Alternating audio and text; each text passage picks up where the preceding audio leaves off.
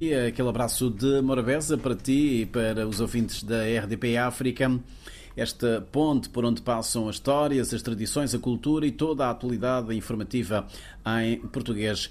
David, estamos no outono, mas o tempo continua bastante quente, de vez em quando só para uma brisa fresca, mas no geral as temperaturas continuam elevadas para esta época eh, do ano. Neste momento estão 24 graus de temperatura média ambiente do ar, quanto à máxima prevista para hoje deverá chegar aos 32 graus Celsius.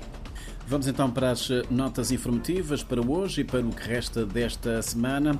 A diretora nacional e o diretor adjunto da Polícia Judiciária pediram ontem demissão dos cargos. De acordo com o online Santiago Magazine, eh, incompatibilidades com a Ministra de Justiça Joana Rosa estarão na base de decisão de Ivanilda Mascarenhas Varela que, em carta endereçada aos trabalhadores, uh, disse ter preferido continuar a ter a paz no seu coração e regressar para o lugar onde sempre foi respeitada e tratada com dignidade. O diretor nacional adjunto também pediu a sua exoneração. Este é um assunto que irá, com certeza, suscitar hoje muitas reações.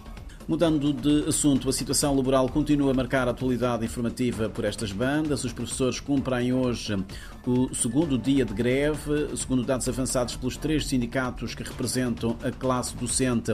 A adesão à greve ultrapassou os 90% no primeiro dia.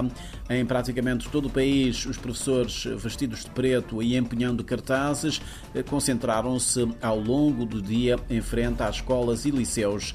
O governo, através do Ministro da Educação, reagiu à greve. Amadeu Cruz voltou a afirmar que a exigência eh, de um aumento salarial em torno de 36% é insuportável para qualquer orçamento do Estado. Os professores ameaçam endurecer a luta, o que poderá passar por mais manifestações e até o congelamento de notas. Não são apenas os professores que estão em greve, os trabalhadores do INIDA, Instituto Nacional de Investigação e Desenvolvimento Agrário, estão desde ontem a cumprir uma paralisação de três dias. Em causa está, segundo o CISCAP, o não cumprimento por parte da administração do INIDA do acordo assinado na Direção-Geral do Trabalho sobre a publicação do Plano de Cargos, Carreiras e Salários. Falemos de saúde. A Delegacia de Saúde da Praia e a autarquia promovem no dia 1 de dezembro uma mega campanha de limpeza aqui na capital cabo-verdiana para combater a proliferação do mosquito responsável pela propagação da dengue.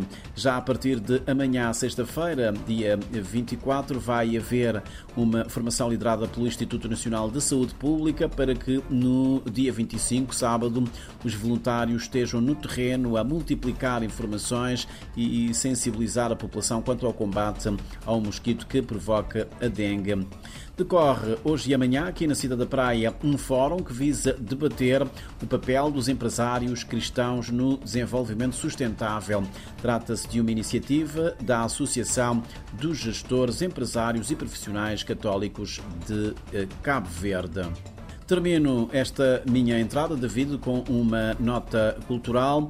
A cantora Eli Paris apresenta amanhã, dia 24, na cidade do Mindelo, o EP Inconstante, num show com banda ao vivo.